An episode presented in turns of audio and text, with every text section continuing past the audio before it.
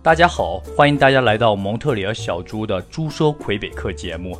今天呢，跟大家聊一聊魁北克，聊聊蒙特利尔。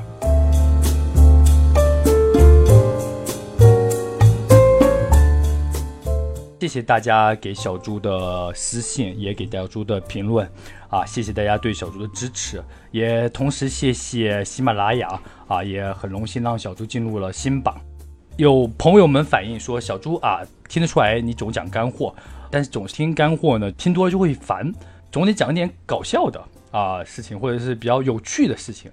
呃，首先啊，小猪自己本身呢，呃，可能因为之前一直写公众号嘛，都写干货。呃，搞笑的事情写的比较少，趣的事情也是有的，但是从文字上面可能比较难体现。但今天呢，小猪就希望给大家多讲一讲蒙特利尔或魁北克，呃，小猪在这边一些有趣的事情，也不知道有没有趣，反正就分享给大家。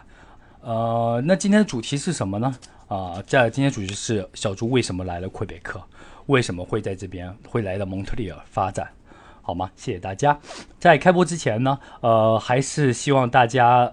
关注小猪的蒙特尔小猪，猪是朱德的猪，可以在下方看到。谢谢大家。OK，十几年前小猪瑞士本科毕业啊，毕业以后呢，就为什么会第一次站呢？就选择来到来到蒙特利尔，来到来到魁北克，没有来蒙特利尔，魁北克读书。呃，毫无疑问，小猪在瑞士读酒店管理的时候，那时候也是，那时候也是用英语读书的。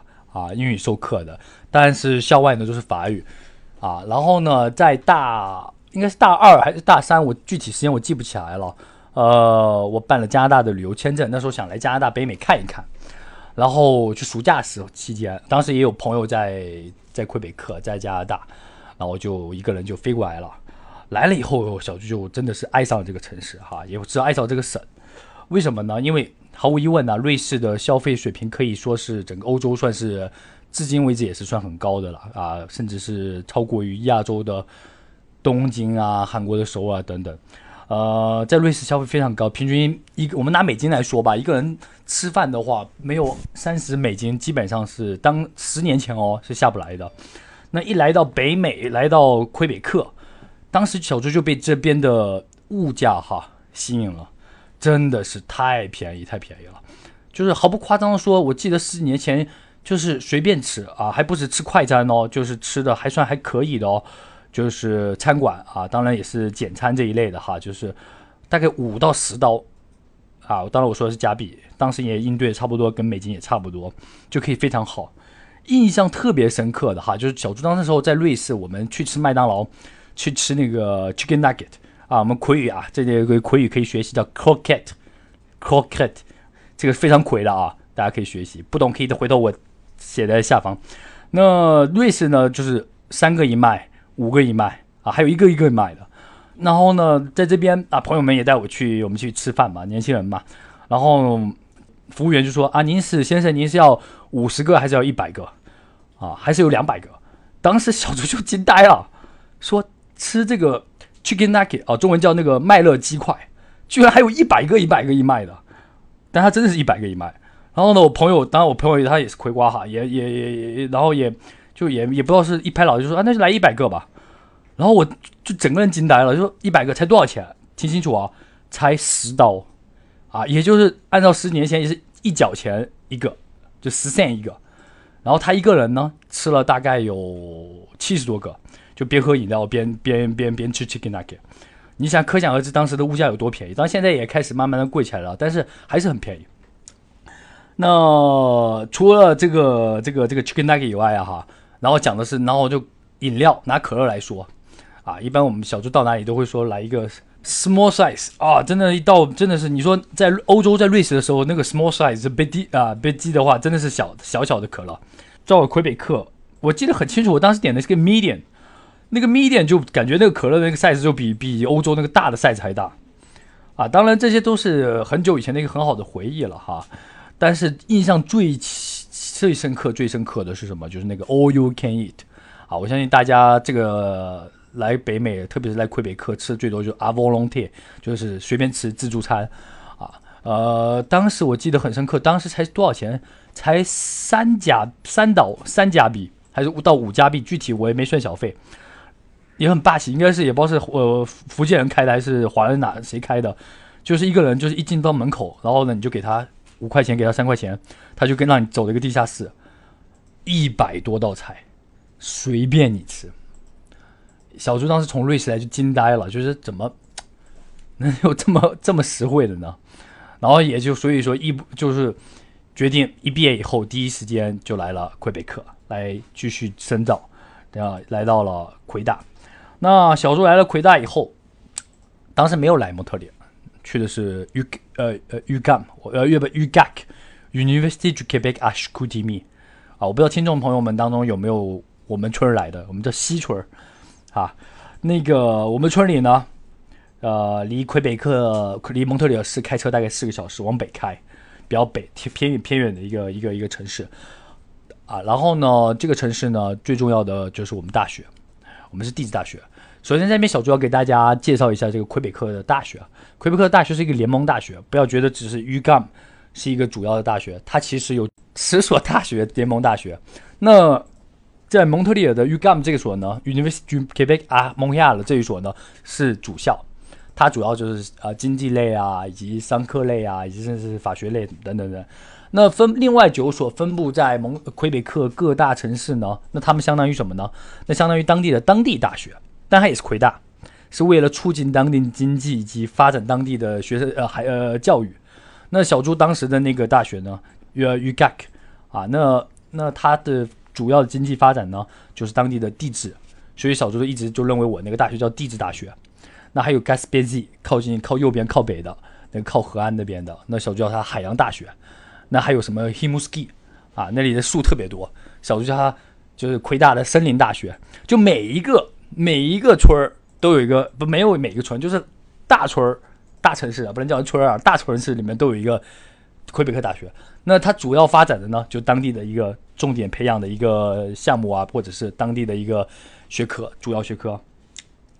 那说到魁北克啊，说到蒙特利尔，当时小猪的村子里边其实过得也挺好的啊。这要不是猪妈妈非要拉着小猪来蒙特利尔，我是真的不想来。说实话，我在村里挺开心的。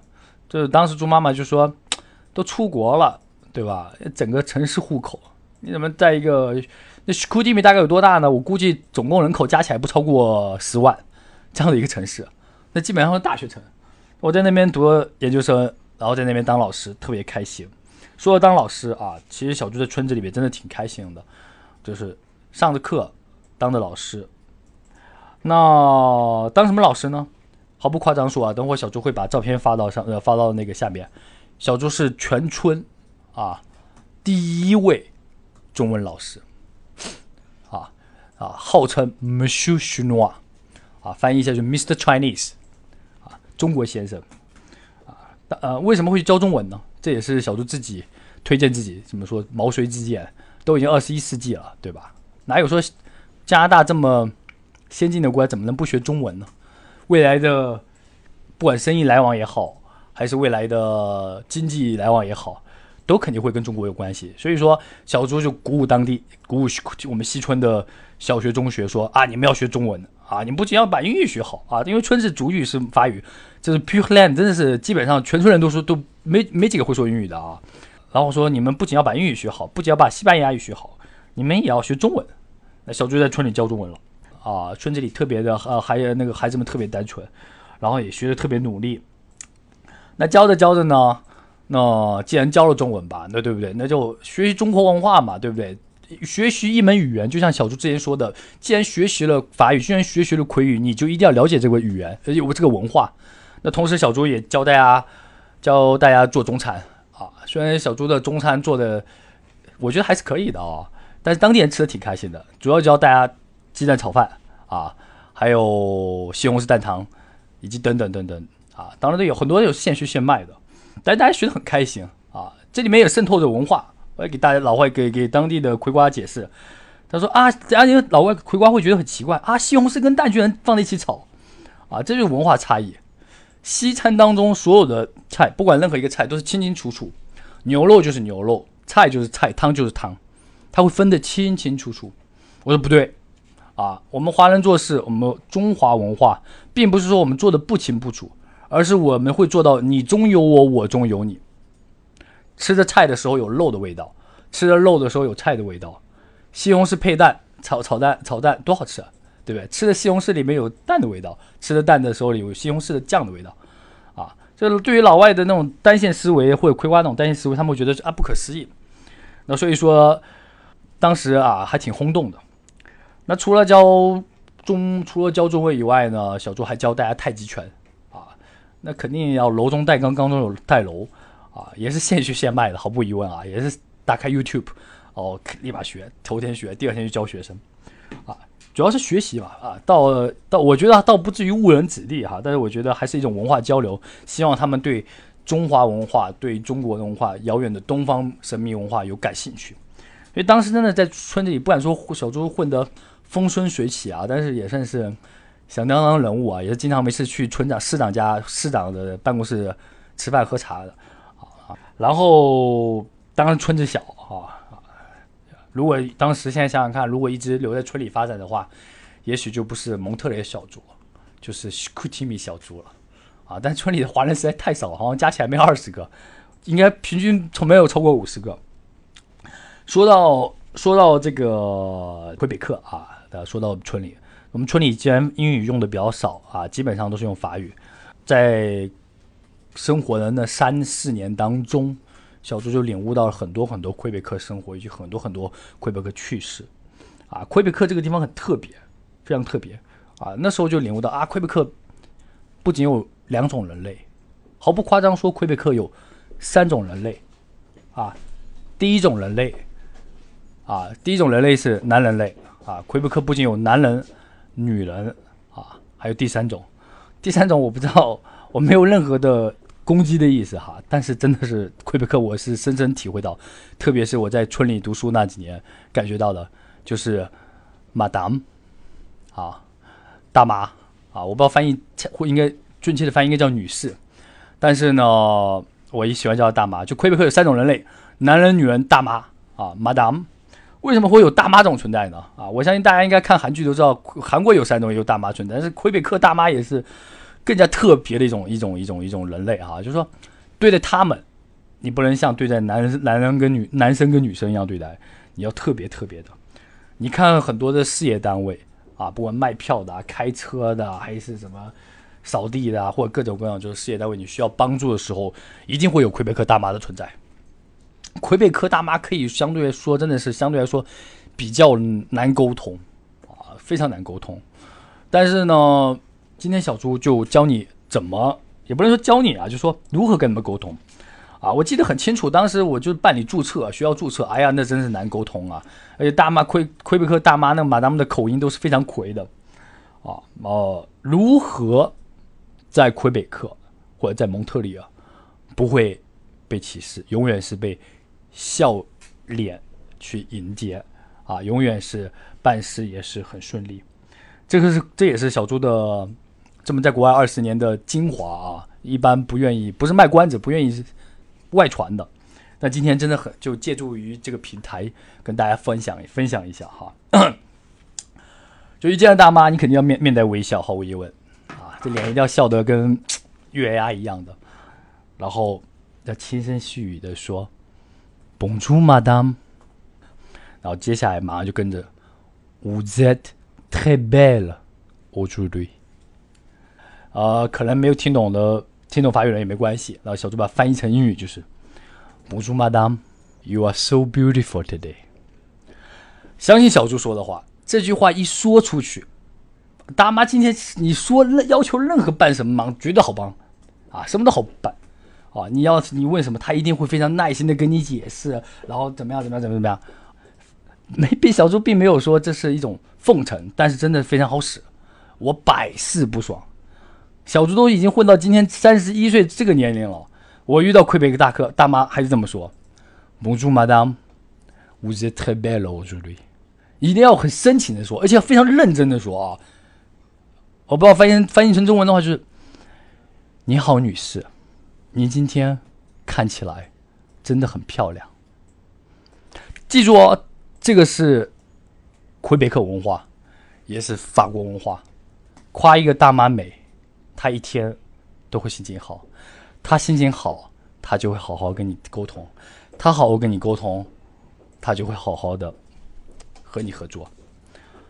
这个这句话百试不爽，你不仅可以用于任何的，就是个公共场合、事业单位，连你大学教授什么都好用，包括跟老板说话啊，有事要求老板办事啊，老板今天怎么办呢？这事怎么办呢？一进去就是 Bonjour Madame，vous êtes très belle aujourd'hui。一定要说的非常深情，这不开玩笑的，一定一定要啊，因为这个关系到你接下来谈话的效果。然后接下来呢，既然要说有趣的事啊，很多年前，大概有五年前吧，我相信还有一些朋友，仍然有些朋友知道，小朱以前是主播，什么平台主播呢？我现在就不方便透露了啊，但是真的是可以毫不夸张的说，当时的小朱是魁北克最大的主播。啊，至少蒙特利尔最大主播魁北克，啊，因为怎么样？当然我们这边华人也少啊，千万主播。那其实直播内容跟今天很像，就是讲小猪在过去的二十年当中在海外发生的事情、遇到的经历。小猪不会唱歌，也不会跳舞啊，我们也不会讲段子。但是有一点我很一至今为止我都想不明白的，就是为什么当时那个平台一直把小猪放到就是搞笑主播，这个特别难受。因为小猪一直想荣登那个怎么说颜值主播，他一直没机会。他一直就我一开播没过十分钟，我就啊，宝宝们看一下，我现在是是不是现在上了颜值排呃颜值那个排行榜多少了？一看，不好意思，那那个那个主播，你现在在在搞笑搞笑的频道里边啊。呃，anyway，不管怎么说啊，很谢谢大家的收听，谢谢大家收听小猪今天的猪叔魁北克。大家可以关注小猪的个人公众号“蒙特利小猪”，啊非常谢谢大家我们下期见。